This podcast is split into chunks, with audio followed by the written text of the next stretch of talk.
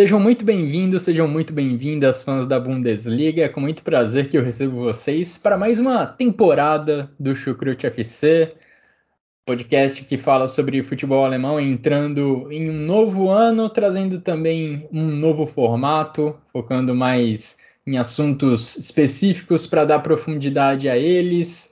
E nesse primeiro episódio da temporada 23-24, não poderia deixar de ser, vamos olhar para a temporada que está prestes a começar na Bundesliga. Vamos tratar de assuntos para prestar atenção ao longo desse próximo ano no futebol alemão. E para me ajudar nessa tarefa, eu recebo ao meu lado virtualmente o meu xará Guilherme Monteiro, que também está de volta para essa próxima temporada.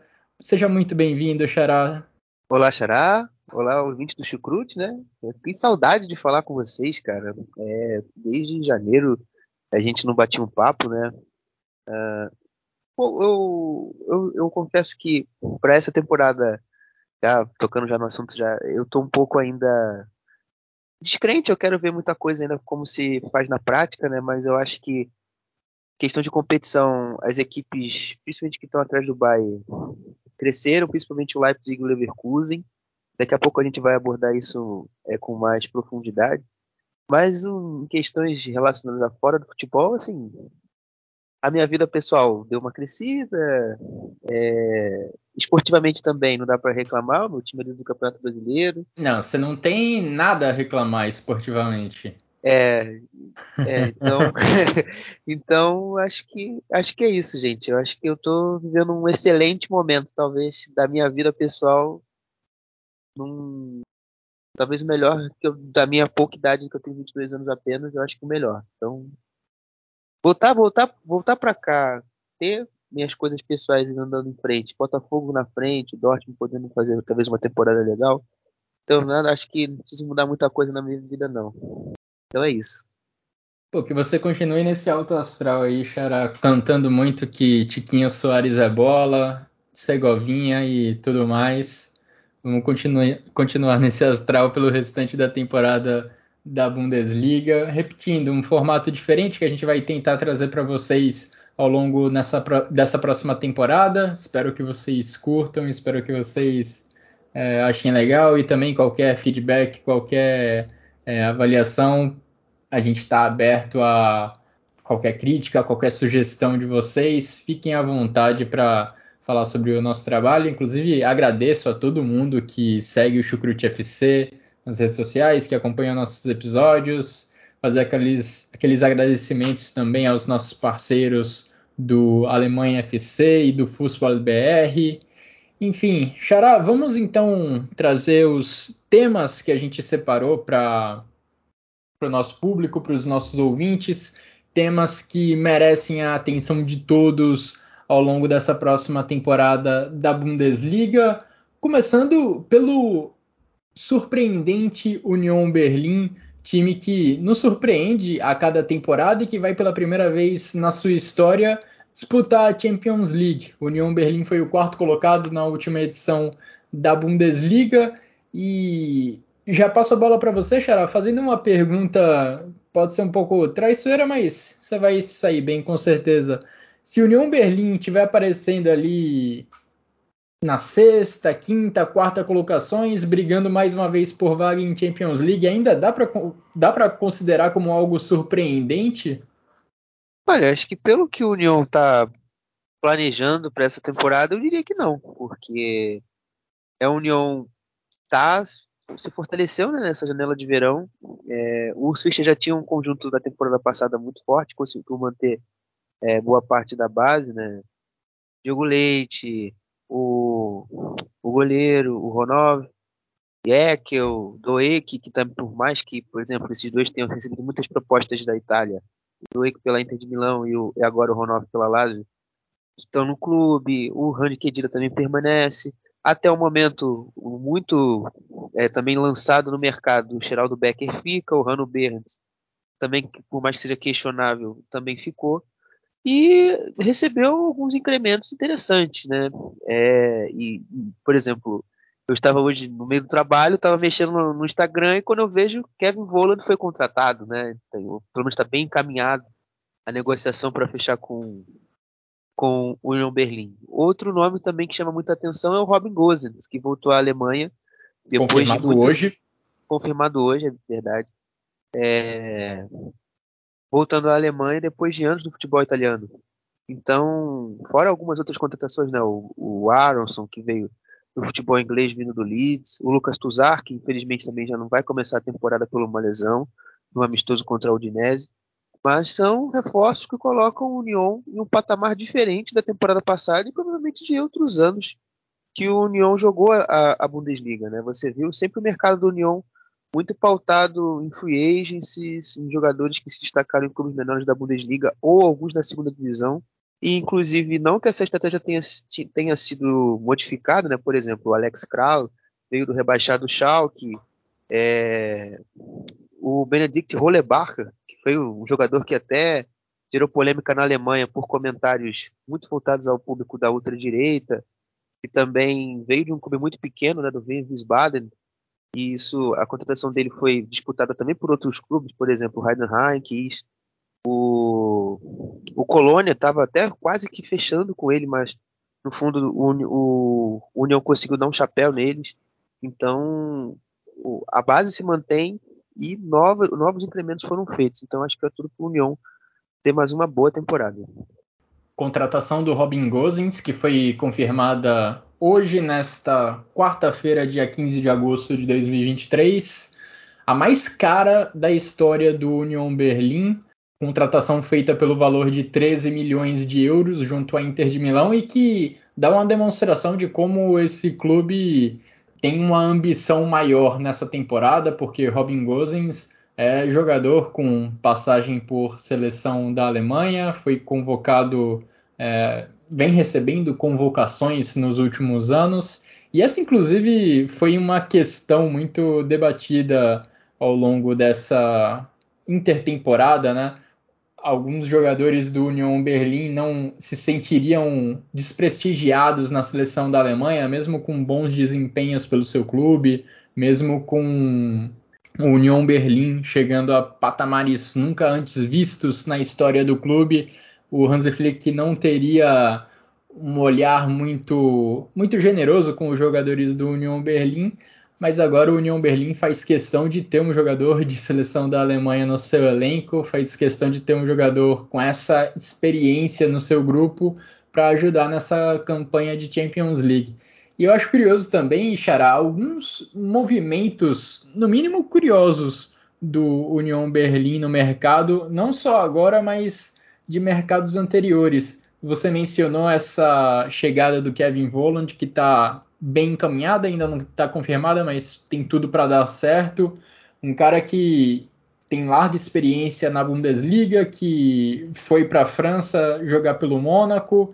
É um cara de um gabarito mais alto, um cara de muito mais experiência, que não está tanto naquele estilo de jogadores operários é, que casam muito bem com a filosofia de trabalho defensiva do Urs Fischer. E me chama muita atenção também lembrar daquela tentativa de contratação do Isco, que foi feita na última janela de transferências, né, quando o União Berlim buscava o Isco como um jogador livre. Enfim, o União Berlim tenta também alguns jogadores de maior gabarito, de maior nome, de maior peso, não só alguns soldados desconhecidos, jogadores de segunda divisão que costumava ser a norma dentro do clube até pouco tempo, como você mencionou no seu, no seu comentário.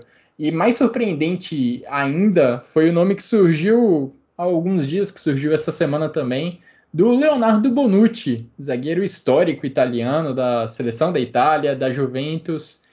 Nesse caso, parece ser uma contratação mais distante, parece ser um tiro é, muito pouco certeiro, pode não dar certo essa negociação, mas ainda assim, Xará, me chama a atenção como o Union Berlim vai buscando também alguns nomes bem renomados no mercado, né?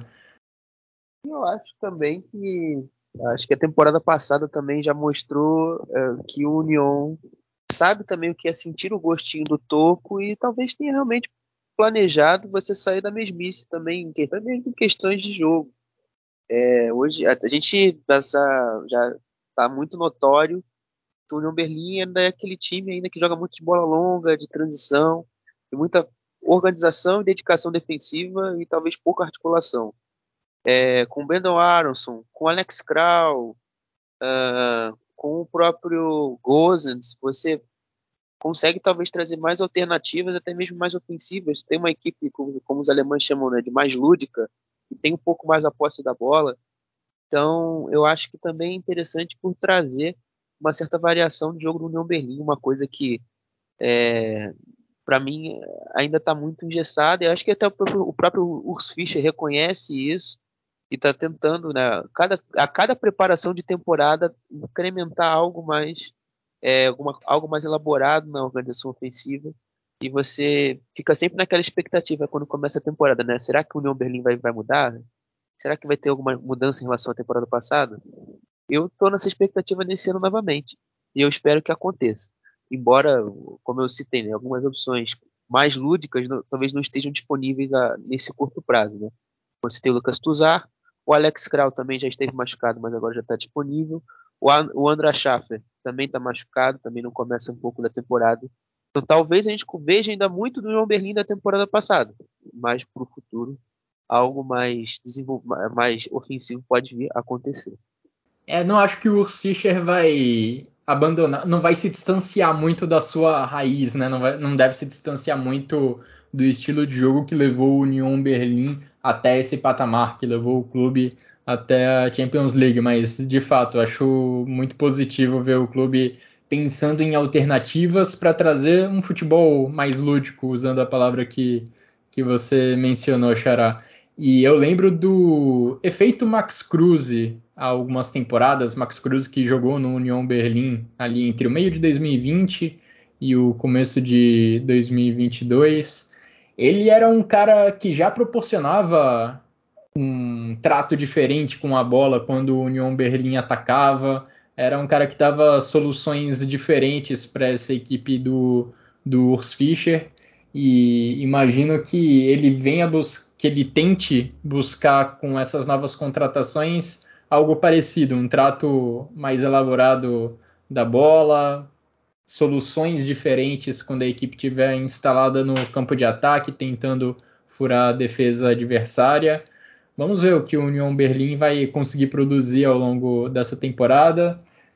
Imagino que ainda muito pautada na sua força defensiva, mas quem sabe trazendo mais soluções ofensivas graças a esse mercado mais ousado, esse mercado que trouxe, como eu disse, a transferência mais cara, a contratação mais cara da história do Union Berlim com a chegada do Robin Gosens.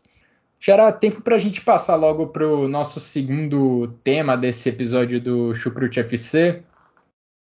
Tema em que eu quero falar sobre dois clubes que acho que são os que passam pela maior reformulação de elenco ao longo dessa intertemporada, maior reformulação de uma temporada para outra. Acho que, estão, acho que estão nos elencos de Leipzig e Borussia Mönchengladbach.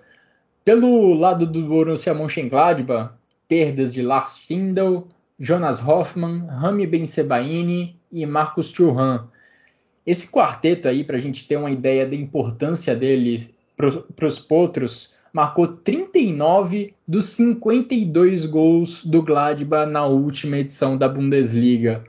O problema para o Gladbach é que desses quatro jogadores, só o Hoffmann, o Jonas Hoffmann, representou algum dinheiro no caixa. O Borussia Mönchengladbach vendeu ele por 10 milhões de euros. Os outros três, Stindl, Bensebaini e Thuram, chegaram ao final do contrato, ou seja, deixaram o clube sem que eles dessem algum retorno financeiro nessa saída. No caso do Leipzig, a história é bem diferente e passa muito pela questão do dinheiro. O Leipzig teve 240 milhões de euros em receitas nessa janela de transferências com vendas de jogadores nenhum outro clube da Bundesliga está com um valor acima de 110 milhões de euros até o momento, para a gente ter uma noção da distância absurda entre o Leipzig, que é quem mais arrecadou em vendas nessa janela, para os demais. Borussia Dortmund e Bayern de Munique estão ali na casa dos cento e poucos milhões de euros, muito distantes da arrecadação do Leipzig. E quase todo esse valor obtido pelo Leipzig foi com Nkunku, Soboslai, Gvardiol, que são peças centrais da equipe comandada pelo Marco Rose. Esses, quatro, esses três jogadores do Leipzig, ex, agora ex-jogadores do Leipzig, partindo para a Premier League. Agora, Xará, a questão central dessas reformulações no Borussia Mönchengladbach e no Leipzig está no dinheiro. O Leipzig teve caixa para se reforçar e foi ao mercado para fazer isso. O Gladbach não. Digamos que o Gladbach está precisando contar com soluções mais criativas nesse mercado. Acho que é algo para o torcedor dos Potros ficar de olho, porque se em temporadas passadas a gente pensava no Borussia Mönchengladbach como um candidato forte a disputar a vaga em competições europeias, agora acho que não é bem essa situação. Acho que o sarrafo de expectativas tem que ser um pouco mais baixo, não é? Com certeza. E eu, eu vejo, conversando não só com o nosso colega Ivan, é, mas também com, com vendo fóruns de torcedores do Gladbach, principalmente na Alemanha, é que você vê que a expectativa da temporada é boa, mas não não é boa no, aspecto, ah, vamos brigar por Europa, mas é boa no sentido de, bom, não devemos passar risco de rebaixamento mais uma temporada. E eu acho que assim, o Gladbach se organizou internamente para atingir esse objetivo. É, por exemplo, no, o, o Roland Virkus, né, o diretor esportivo do Gladbach, atualmente não trabalha apenas só. Atualmente ele trabalha com Nils Schmatzky, filho do Jock Schmatzky, que trabalhou até janeiro no Wolfsburg e foi para o Liverpool nessa janela de uma forma surpreendente. Uhum. Ninguém esperava isso. Uhum. E o Nils Schmatzky saiu do Wolfsburg foi, foi, lá trabalhar junto do, do Virkus no, no Gladbach e acabou conseguindo ali bom, alguns, alguns nomes interessantes, né, por mais que não tenham grande fama. É, acho que sim, o, o Honorar, o Chiarodia, o Robin Hack, o, o, o Ramos também, que veio do Bayern 2, e o Weber, que acabou de chegar, tem uma semana, é, são nomes assim que saltam bastante os olhos pela criatividade, nessa né, palavra que tu que você utilizou, e que eu achei realmente que foi realmente criativo e que faz sentido, até porque os anos anteriores do Gladbach, a gente sempre, por mais que o Thuram é, tenha participações expressivas nos anos anteriores, eu acho que a melhor temporada dele no Gladbach foi em 2019-20, que ele estava absurdo. É, levou o Gladbach à Europa, fez é, uma, grande, uma grande campanha do Gladbach naquela Europa League que o, que o Gladbach tinha feito de forma bem capenga, mas ainda tinha conseguido ir até as oitavas de final. É, só que depois dele é, e a instabilidade física dele, junto também com o Duplé e dos outros jogadores de frente, o Gladbach sempre ficou muito refém de falta de opções, né? Refém muito deles pela falta de opções. Eu acho que esse ano o Gladbach tem o, o, o Kvanchara também que chegou, além do Honorar também que eu cito, e pode recorrer, às vezes, um Robin Hack, podendo talvez sair de um banco, é, o Ranos também saindo do banco, provavelmente, não deve ser o titular, e você ter ali alguém, alguém de onde tirar, ter alguém para alguém buscar e melhorar esse elenco. E o Leipzig é, manteve também a, a, sua estrutura interna. O Robin Schroeder, que é um número 2 da direção esportiva junto com o Max Weber. Chegou em abril, então os dois já estão trabalhando já tem um certo tempo. E trouxeram jogadores é, ali bem destaques, né, jovens, né, o Keba, é, que sim, acho que foi uma das grandes novelas da, da, da Bundesliga nessa, nessas últimas semanas, né, ele e o Gertruida, vai, não vem, vai, não vai, e no fim do, o Leipzig apostou mais no Luqueba para zaga e para reforçar, para repor né, o Guardiol. No ataque, eu achei uma solução muito boa é, com o Balgartner. É, talvez o Hoffenheim é, também tenha atendido mais o pedido do jogador, né, que também estava querendo galgar outros, outros objetivos, além de ficar no Hoffenheim e lutar tentando pelo menos por alguma competição europeia. O Hoffenheim, o Hoffenheim vem de temporadas que não tenham alcançado isso. E, enfim, eu achei no, no, geral, o mercado Leipzig também bem interessante, não só por esses dois, mas também, principalmente também pelo Luiz Openda, que veio do, do Lanz e, que vem com nome, né? Também foi um jogador muito disputado é, por, outros, por, por, outras equipes. O Leipzig ganhou no, na concorrência. E eu acho que pode integrar bem, bem legal esse plantel é, do, do RB. É, eu coloquei aí Leipzig e Borussia Mönchengladbach como os dois clubes que passaram pelas maiores reformulações de elenco né, nos, nos últimos meses, da última temporada até aqui. Acho que a questão no Gladbach é um pouco mais profunda por conta do extracampo. Você mesmo já mencionou, Xará, sobre a chegada do Nils Schmadtke para dar um auxílio para o Roland Virkos, que digamos, subiu um degrau ali no organograma do Borussia Mönchengladbach e o Nils Schmad que chega com o cargo de diretor esportivo. E também não dá para deixar de falar sobre a mudança de técnico do Borussia Mönchengladbach. Gerardo Zeuani, que já trabalhou na Bundesliga comandando o Bayer Leverkusen, chega para o lugar do Daniel Fark, que deixou um pouco a desejar na sua na última temporada, né, que era também a primeira dele no comando dos Potros. Então, o Gladbach, além de não ter muitos recursos financeiros para compensar as perdas do elenco, também passando por um período de mudanças fora do campo na sua diretoria e também no banco de reservas no cargo de treinador.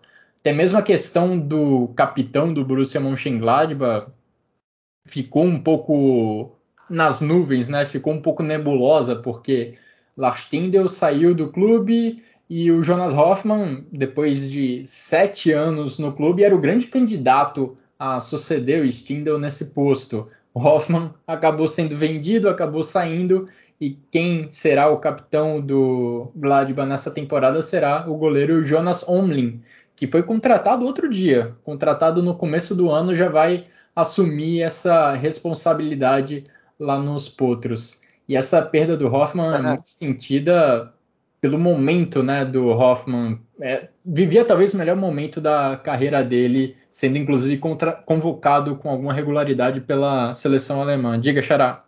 Então, é, eu, cara, passou por tantas coisas que eu até esqueci do Zeuan, mas você me falou dele não tem lembrar. é, então, acho que o Zeuan eu acho que é o técnico certo para o momento do Gladbach. Eu acho que o Gladbach tentou, como, é, enfim, tentando aquele estilo mais agressivo e de, de marcação alta, de transição. Eu acho que o Zeuan não perde o estilo da transição, mas é um, um treinador com um estilo um pouco mais seguro é, no aspecto defensivo. Eu acho que o Gladbach precisa dessa estabilidade para aí sim também ir galgando coisas mais é, altas aqui na, a partir da temporada 24-25. Uh, tu, tu, também falaste do, do Jonas Omlin e também essa questão do capitão e do Jonas, do Jonas Hoffman. O Virkus, na semana passada, fez, fez até uma, deu uma entrevista até interessante falando sobre esse tema. É, ele falou, foi bem assim a, a história da, da transferência.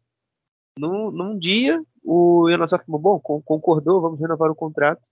E no dia seguinte, não, bateu proposta do Leverkusen e ele vai assinar, e assinou, e tá isso. E aí o, o basicamente adotou o princípio que é, a, a, eu esqueci agora o profissional que tinha falado isso, mas é basicamente um raciocínio numa, numa lógica, não deixem os, bar, o, os navegantes é, proibirem de ser de viajar, é algo nesse sentido, que é, é um termo que, eu, que um dirigente da Bundesliga tinha utilizado, eu, eu achei essa analogia interessante para falar agora. É, o Jonas Hoffmann sai num momento em que era uma peça importantíssima para o Borussia Mönchengladbach, da mesma forma que foram importantes né, nos últimos anos o Marcos Thuram, Lars Schindel, Rami Ben Sebaini, e no Leipzig a mesma coisa, né? Tiveram peças importantíssimas saindo. Um cara na defesa, o Guardião, um cara ali na região do meio-campo, o Soboslai, e no ataque com o Incunco. Mas da mesma forma que o Leipzig foi está sendo, já que a janela ainda segue aberta, o time que mais arrecadou com vendas nesse período de transferências, o Leipzig é também o time que mais gastou nessa janela de transferências, nesse quesito, com uma vantagem bem pequena em relação ao Bayern de Munique. O Bayern de Munique gastou basicamente todo o seu investimento no Harry Kane, o Leipzig tem esse investimento mais distribuído entre uma quantidade maior em uma quantidade maior de jogadores. O Leipzig já teve 151 milhões de euros em despesas nessa janela de transferências contra 150 do Bayern, esse, esses números do site Transfermarkt. E o Leipzig, o Xará já citou alguns nomes relevantes né, dessa janela. Leipzig fez cinco contratações com valor acima de 20 milhões de euros. O Luiz Openda, que chega aí como talvez o grande nome para o ataque. O Castelo Luqueba, zagueiro, talvez pensando aí numa reposição para o Guardiol. Benjamin Sesco, outro nome para o ataque. E para o meio-campo, Christoph Baumgartner. Por outro lado, continuando nessa comparação né, entre Leipzig e Gladbach, a contratação mais cara do Gladbach foi feita por apenas 10,5 milhões de euros. Foi a contratação do centroavante Tomás Kvankara. Vamos ver como essas duas equipes que passaram por grandes transformações nessa intertemporada vão se sair ao longo dessa temporada da Bundesliga curioso para ver o que vão produzir Gerardo Zeuani e Marco Rose. O Zeuani em seu primeiro ano nos Potros, Marco Rose chegou no meio, no começo, vai, da temporada passada, dando continuidade ao seu trabalho. Xará, a gente mencionou que a saída do Jonas Hoffmann foi para o Bayer Leverkusen e você que traz agora algumas sua avaliação né, sobre esse período da equipe comandada pelo Xabi Alonso, que, olha, promete brigar por coisas grandes nessa temporada da Bundesliga. É por aí que você vê?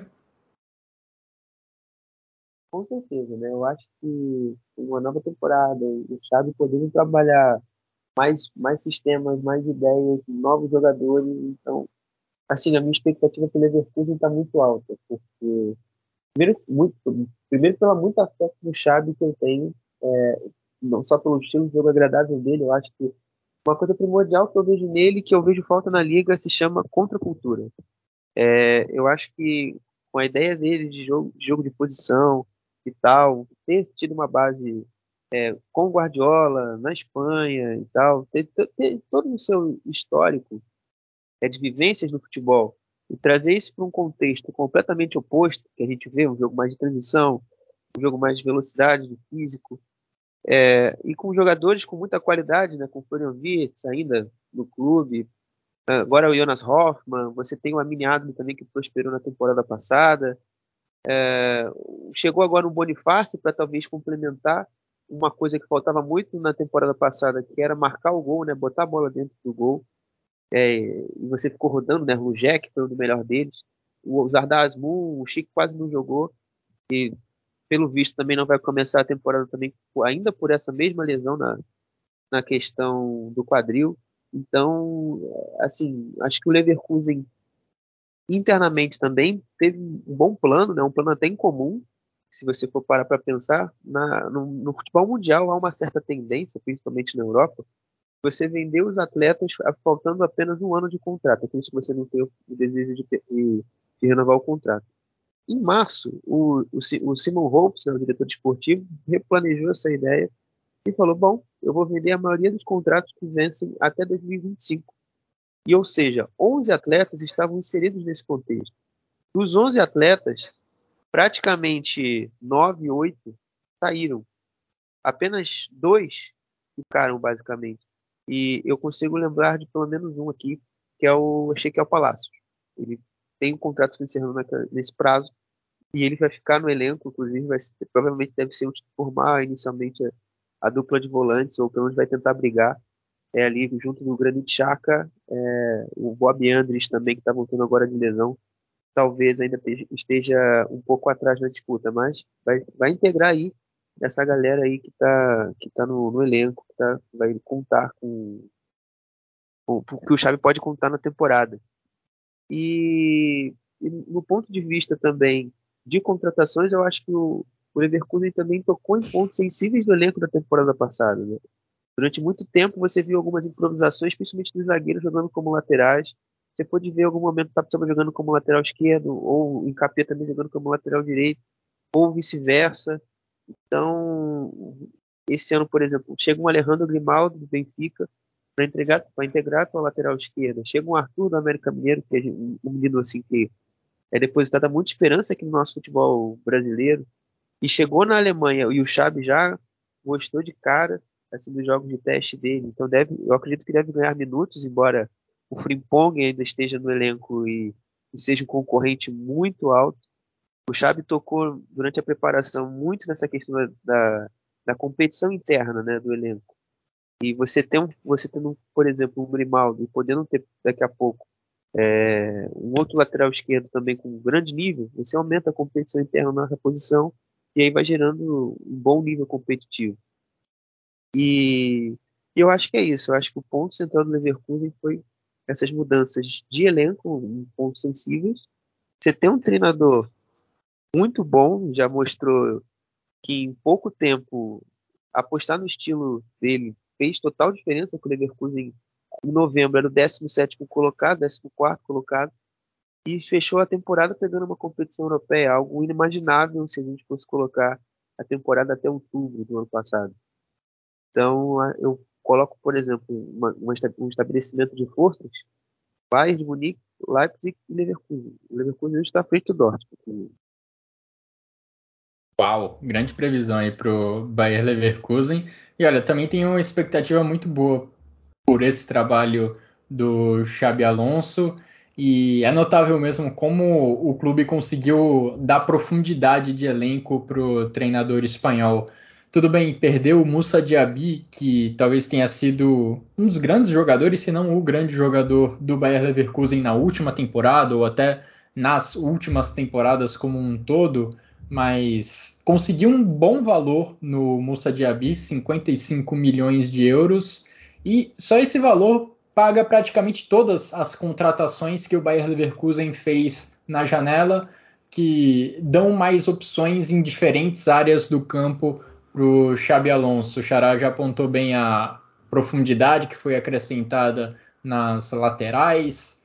No, na região ali do meio campo, o Xabi Alonso ganhou Jonas Hoffmann e também o Granit Xhaka. E lá na frente o Victor Boniface, que promete ser o cara para fazer os gols, promete ser o artilheiro, o goleador dessa equipe do, do Bayer Leverkusen. Então, se por um lado o Leverkusen perdeu uma peça fundamental nesse grupo, o Diaby, por outro, conseguiu ganhar profundidade de elenco, contando até com uma contratação do Grimaldo, que é um lateral muito bem avaliado, saiu do Benfica no fim do contrato e você poderia imaginar tranquilamente ele em outros clubes com maior poder financeiro, mas o Bayer Leverkusen conseguiu atrair ele para o seu time, conseguiu atrair ele para a Bundesliga ótima notícia para o Xabi Alonso, né? Principalmente no caso do Grimaldo, porque ele, como lateral esquerdo, deve ter muitas oportunidades, principalmente com a saída do Mitchell Baker, né? O Bayer Leverkusen teve duas vendas relevantes, três vendas relevantes, né? Nessa janela: Demir Bay e Diaby, duas peças mais ofensivas, e também o Mitchell Baker, que foi para a Atalanta. Baker lateral esquerdo, Grimaldo deve ocupar essa, essa lacuna no elenco. Xará, é, Bayer Leverkusen vai ter que, de certa forma, dividir o foco também né, nessa temporada. Na temporada passada acabou não conseguindo ir muito longe na, na Liga Europa. É, será que dessa vez, nas competições internacionais, o Xabi Alonso vai conseguir fazer um bom papel? Só te corrigindo, não. O Leverkusen foi mal na Copa da Alemanha, que foi eliminado pelo Elversberg na primeira rodada. Em contraponto, nessa, nessa primeira fase da Copa da Alemanha, que aconteceu no último final de semana, o Leverkusen meteu 8 a 0 no, no Teutônia Otto, no time da Regional Liga Nord, a quarta divisão alemã. E, e nas Copas Europeias, o Leverkusen, obviamente, foi mal na Champions League, foi em terceiro lugar, mas ainda assim conseguiu eliminar o Atlético de Madrid e, e, na Liga Europa chegou quase às finais, chegou na semifinal, foi eliminado pela Roma. Então foi uma campanha boa. Assim, o que mais me pega nessa temporada do Leverkusen é, é também essa questão da, da, da, variabilidade, da distribuição de peças né, para as posições. Até porque a gente sabe que as lesões estão aí É, o, o, o, o Chic e o Asmun, por exemplo, são peças, são peças constantes que visitam o DM, o Nadia Namiri é outra. É, eu acho que o Leverkusen realmente precisa se preocupar, talvez subir alguém da sua divisão de base é, e talvez complementar por vez ou outra o elenco. E só para fechar também o tópico do Leverkusen, durante a pré-temporada o, o Xabi também elogiou bastante o Gustavo Puerta, que é um jogador que surgiu para o mercado sul-americano em janeiro, no início do ano, no Mundial no Sul-Americano Sub-20. Ele foi contratado assim que a seleção colombiana foi eliminada. Ele ficou seis meses no Nuremberg, não conseguiu jogar, inexplicavelmente, até porque o Nuremberg quase caiu. E nessa temporada ele jogou a pré-temporada, né, aproveitando muito tempo da lesão do Bob Andres, e agradou. Então eu acho que aí, se a gente pudesse ficar de olho num jogador jovem, é, além do nosso brasileiro Arthur, é, no Leverkusen, o Gustavo Puerta eu acho que é um cara que talvez hoje seja a quinta opção, mas provavelmente pode ganhar minutos na Copa da Alemanha, pode ganhar minutos na Europa League. Quem sabe ser um destaque, aparecer aí para a Bundesliga, né, que é muito legal a gente ter bastante jogadores sul-americanos se destacando na liga. E o que não faltou nessa, nessa janela de verão foram sul-americanos chegando, né? A gente tem o Puerta voltando agora para o Leverkusen, tem o Arthur chegando no chegando do América Mineiro, né, jogando também no Leverkusen. Você tem o Bernardo que veio para o Borro, veio do RB Salzburg. Então, aos pouquinhos, a, a, os sudacas também vão conquistando espaço na, na divisão principal do futebol da Alemanha. E que cheguem mais brasileiros, que cheguem mais sul-americanos. Curiosamente, parece que o critério principal para um brasileiro atuar na Bundesliga é ser lateral, né? Impressionante a chuva de laterais brasileiros que estão atuando, que vem atuando na Alemanha nas últimas temporadas. O Arthur cumpre esse requisito, esse pré-requisito, portanto foi contratado pelo Bayer Leverkusen. E uma coisa que você mencionou mais cedo, Charay, que me chamou muita atenção sobre essa política né, do Bayer Leverkusen de não esperar o contrato dos seus jogadores chegar nem perto do final para já dar um destino para eles, enfim, ou buscando renovação de contrato ou buscando um futuro para eles. Vai um pouquinho na contramão do que acabou fazendo o Borussia Mönchengladbach, que acho que de forma errada esperou o contrato de algumas peças importantes terminar e acabou vendo Marcos Thuram, Rami Ben Sebaini, peças importantes saindo sem retorno financeiro para os cofres do clube. Bom, falamos já de várias transferências é, dessa última janela na Bundesliga, Xará. E para a gente abrir o nosso último tema, bom, nosso último tema não poderia ser outro senão a transferência mais cara da história do, do campeonato alemão, a chegada de Harry Kane para o Bayern de Munique por 100 milhões de euros. O Bayern de Munique quebrou essa barreira dos 100 milhões de euros ao trazer o atacante inglês para o elenco comandado pelo Thomas Tuchel. Kane que nas nove temporadas disputadas desde a temporada 2014-2015 na Premier League, a média dele por edição da Premier League é de 23 gols e 5 assistências. E desde 2014 ele marcou pelo menos 17 gols em todas as temporadas da Premier League e foi artilheiro do campeonato três vezes. Com esses 17 gols, que é a menor marca do Kane desde 2014, ele seria o artilheiro da Bundesliga na última temporada, com três gols a mais que o maior goleador do Bayern de Munique no campeonato, que foi o Serge Gnabry. Ou seja, Xará, acho que o Bayern de Munique finalmente trouxe o cara para substituir o Robert Lewandowski na função de goleador do time. A gente pode até se questionar, a gente pode até debater sobre o preço que foi pago por ele, se valia a pena, considerando que só havia um ano de contrato com o Tottenham, mas acho muito difícil o Bayern não ter um bom retorno esportivo desse atacante? Eu acho que o valor eu, eu nem questiono. Eu acho que qualquer. Qual, esse valor, é, por mais que talvez seja muito incomum na, nas transferências da Bundesliga, eu acho que foi um investimento como, tudo, como você disse. É o que vai trazer o retorno esportivo. E, infelizmente, é assim no futebol hoje. quem tem mais dinheiro, quem, quem são os melhores, geralmente são os mais caros. Que o digam é, os sauditas. Que ditam, é, exatamente, que digam os sauditas. É, e, enfim, e realmente eu acho que o cara para substituir Lewandowski é ele, né? Até porque as outras opções, o Matistel é um jogador que está em formação. O Chupomoting, de uns tempos para cá, fisicamente também parece não estar no seu auge. Convive ainda com seus velhos problemas no tornozelo. É, e não sai disso. Jogou pouco a pré-temporada. Então, ele era opção uma das opções né, mais interessantes depois né, dessa grande roleta russa que o Bayern promoveu nessa posição, o Osimhen, Colomuani e, e até que fechou com ele. E eu acho que o Harry Kane eu acho que é um grande nome para reestampar duas figuras primordiais do Bayern de Munique que, que haviam se afastado, mas a gente sabia que por debaixo dos panos eles sempre estavam por ali por perto. E se chama Uli Hoeneß e, e, e Karl-Heinz Rummenigge.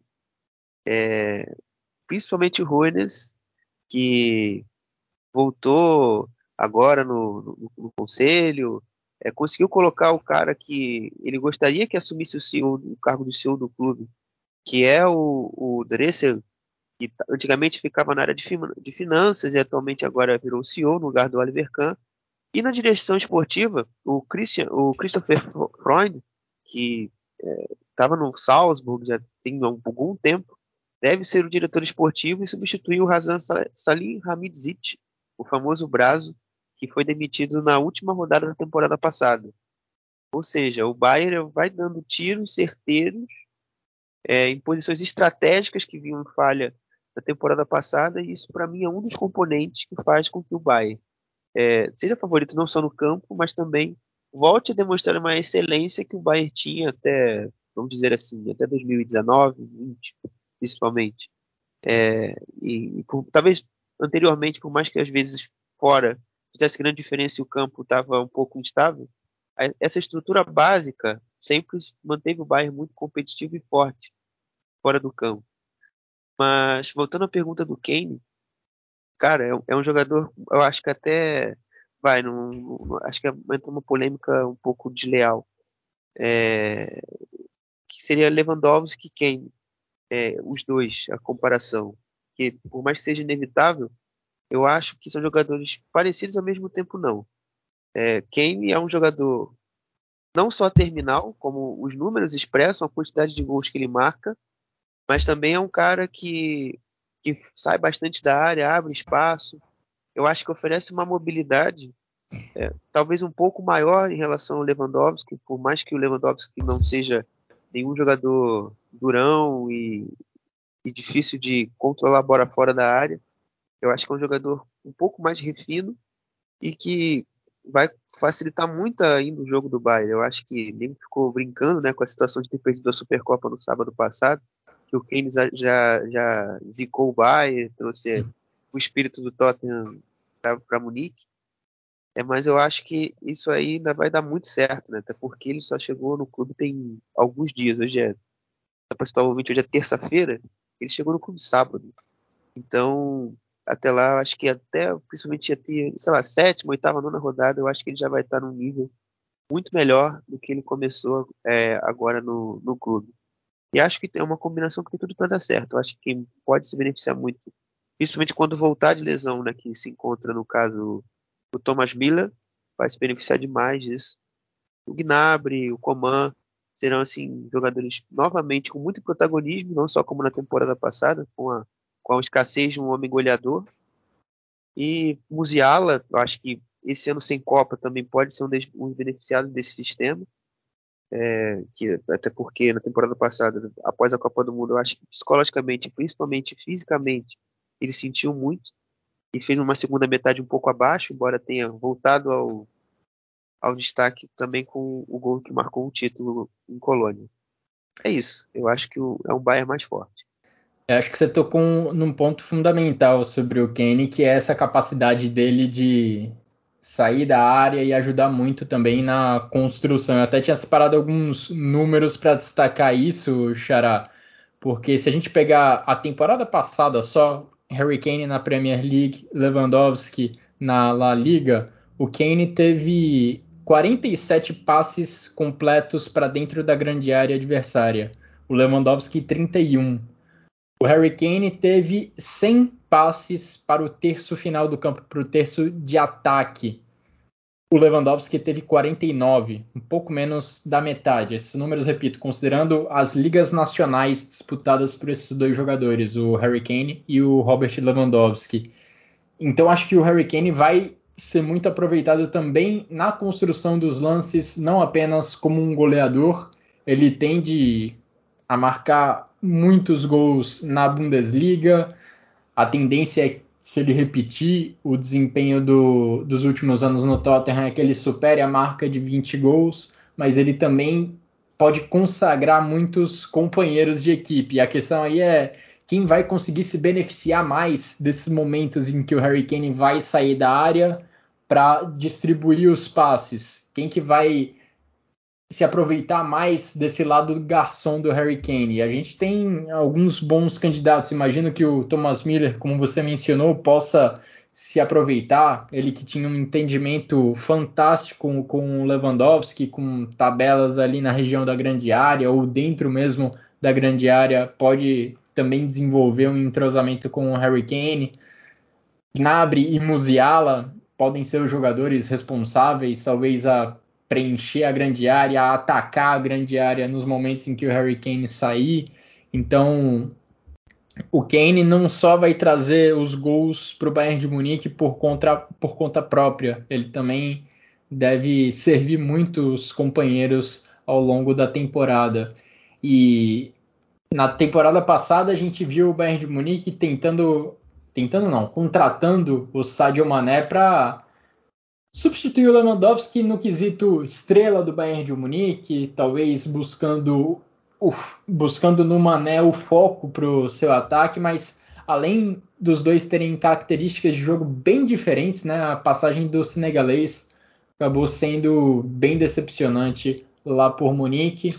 O Kane é uma aposta que traz muito mais semelhanças com o Lewandowski na questão do estilo de jogo e também tem esse essa questão a mais, né, do Kane trabalhar bem fora da grande área, trabalhando passes e servindo os companheiros. Lá no Tottenham, ele consagrou muitas vezes o Heung-min Son.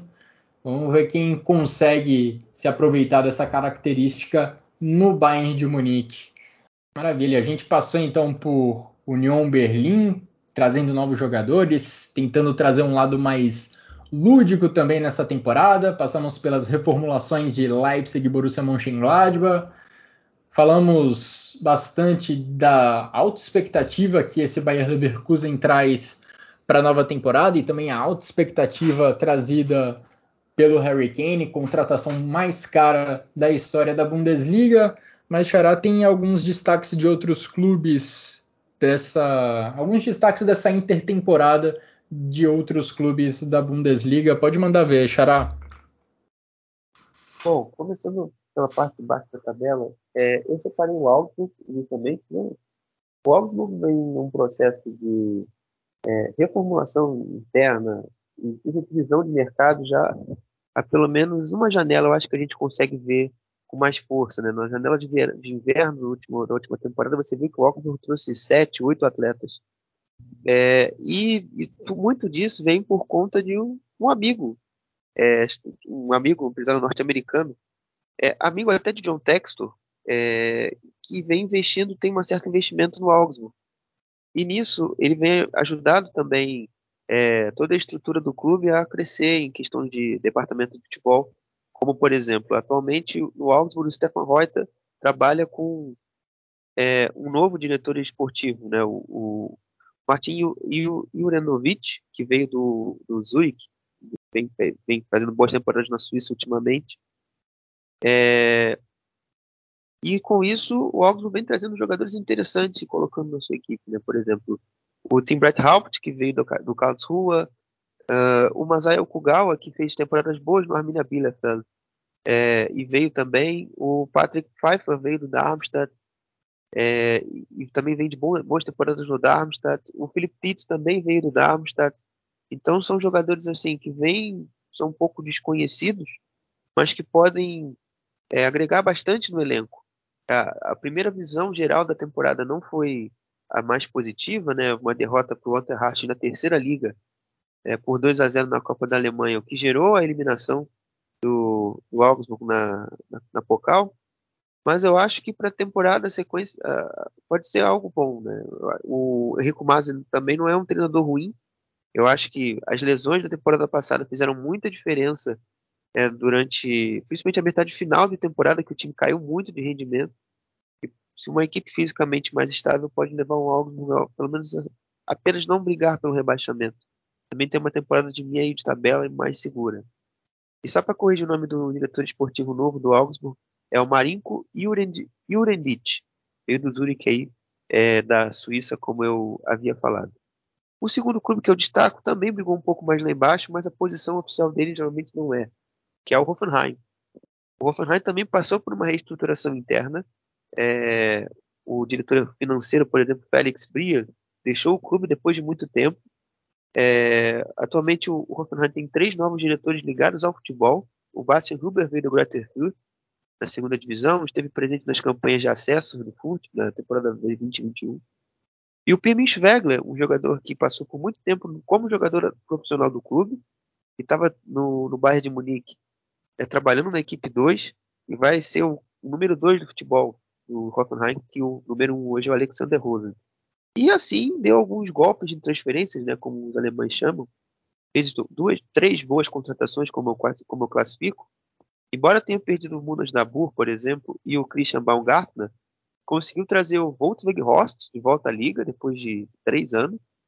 Trouxeram o Attila Fiola e dando um chapéu no União Berlim para a zaga, uma posição que o União Berlim também sentia falta de um jogador é, um pouco fisicamente mais estável, né, já que constantemente Kevin Volks é, e o e o enfim, o Rubner também se machucavam bastante. E também no meio-campo trouxe o William Justman, que é um meia que veio fazendo boas temporadas no Paderborn e conseguiu dar o salto à Bundesliga para essa temporada. Eu acho que é um jogador assim jovem e que pode assim surpreender muita gente. Outro clube que eu gostaria de falar, esse já até para fechar, é o Wolfsburg. O Wolfsburg que investiu bastante, trouxe o Vaclav Cherny, o Rogério para lateral esquerda aí que a gente estava citando, é, e também perdeu alguns atletas, né? Deu uma reformulada ali, os jovens continuaram sendo emprestados para ganhar minutos, mas é, é, uma equipe assim com o Nico Kovac numa segunda temporada, é, podendo ter um pouco mais de conhecimento do elenco, tendo um pouquinho mais de opções com mais qualidade, principalmente na defesa. Embora você tenha perdido, por exemplo, o Van de Ven, você trouxe é, o Jens, que fez uma boa temporada no Schalke, o Zezinga também veio do Young Boys, o Maerli também que veio para competir com o Rogério na lateral esquerda e dá um pouco mais de opção é, num setor que só tinha o Nicolas Cosa. O Kylian Fischer, que fez, terminou a temporada passada muito bem, é, pode competir melhor nessa temporada com o Baku, embora ele não tenha iniciado a preparação pela questão de estar de férias, porque participou do campeonato sub-21 europeu, que a Alemanha fez uma campanha bem ruim e foi eliminado. E também, embora tenha perdido uh, o Félix Metia no meio campo, trouxe o Thiago Tomás, que por mais que tenha dificuldade de marcar gols, demonstrou isso na Bundesliga com o Stuttgart, é uma boa opção para o ataque e pode aí ajudar uma ofensiva também que lutou muito contra as lesões na temporada passada, principalmente com o Lucas Inmetia, que tinha sido destaque em anos anteriores na temporada passada quase não jogou. Então, passando muita responsabilidade para o Patrick Vima, para o Kaminski e para o Jonas Wind. E o Marmouche, que saiu, deixou o clube e foi jogar no Eintracht Franco. Então, esse panoramazinho aí dos três clubes aí que eu achei fizeram movimentos muito legais e que a, que a Liga talvez não tenha... Liga não, né? As pessoas que acompanham a Liga ou quem é entusiasta da Liga passou, deixou passar um pouco despercebido. Você mencionou o Augsburg, né, já eliminado na primeira rodada da Copa da Alemanha. Ao todo foram quatro times da Bundesliga que caíram já nesse primeiro jogo. Além do Augsburg, tivemos também as quedas de Darmstadt, Bochum e Werder Bremen. As outras equipes da Bundesliga que já disputaram a primeira rodada da Copa da Alemanha avançaram. Os únicos que ainda não jogaram são Bayern de Munique e Leipzig, porque esses dois times se enfrentaram na Supercopa da Alemanha nesse final de semana. O Leipzig venceu e venceu bem por 3 a 0 lá na Allianz Arena, conquistando o primeiro título da temporada do futebol alemão. E nesse final de semana começa a Bundesliga, temos a primeira rodada com o jogo de abertura entre Bayern de Munique e Werder Bremen. E estaremos ao longo dessa temporada cobrindo os principais assuntos relacionados ao futebol alemão. Estaremos aqui acompanhando de perto as principais campanhas no, na Bundesliga e também competições internacionais e esperamos que você siga com a gente ao longo desse próximo ano, ao longo dessa próxima temporada. Muito obrigado, Xará, pela participação nessa abertura da temporada do Chucrute FC. E muito obrigado também a todo mundo que nos acompanhou até aqui. Um grande abraço a todos e até a próxima.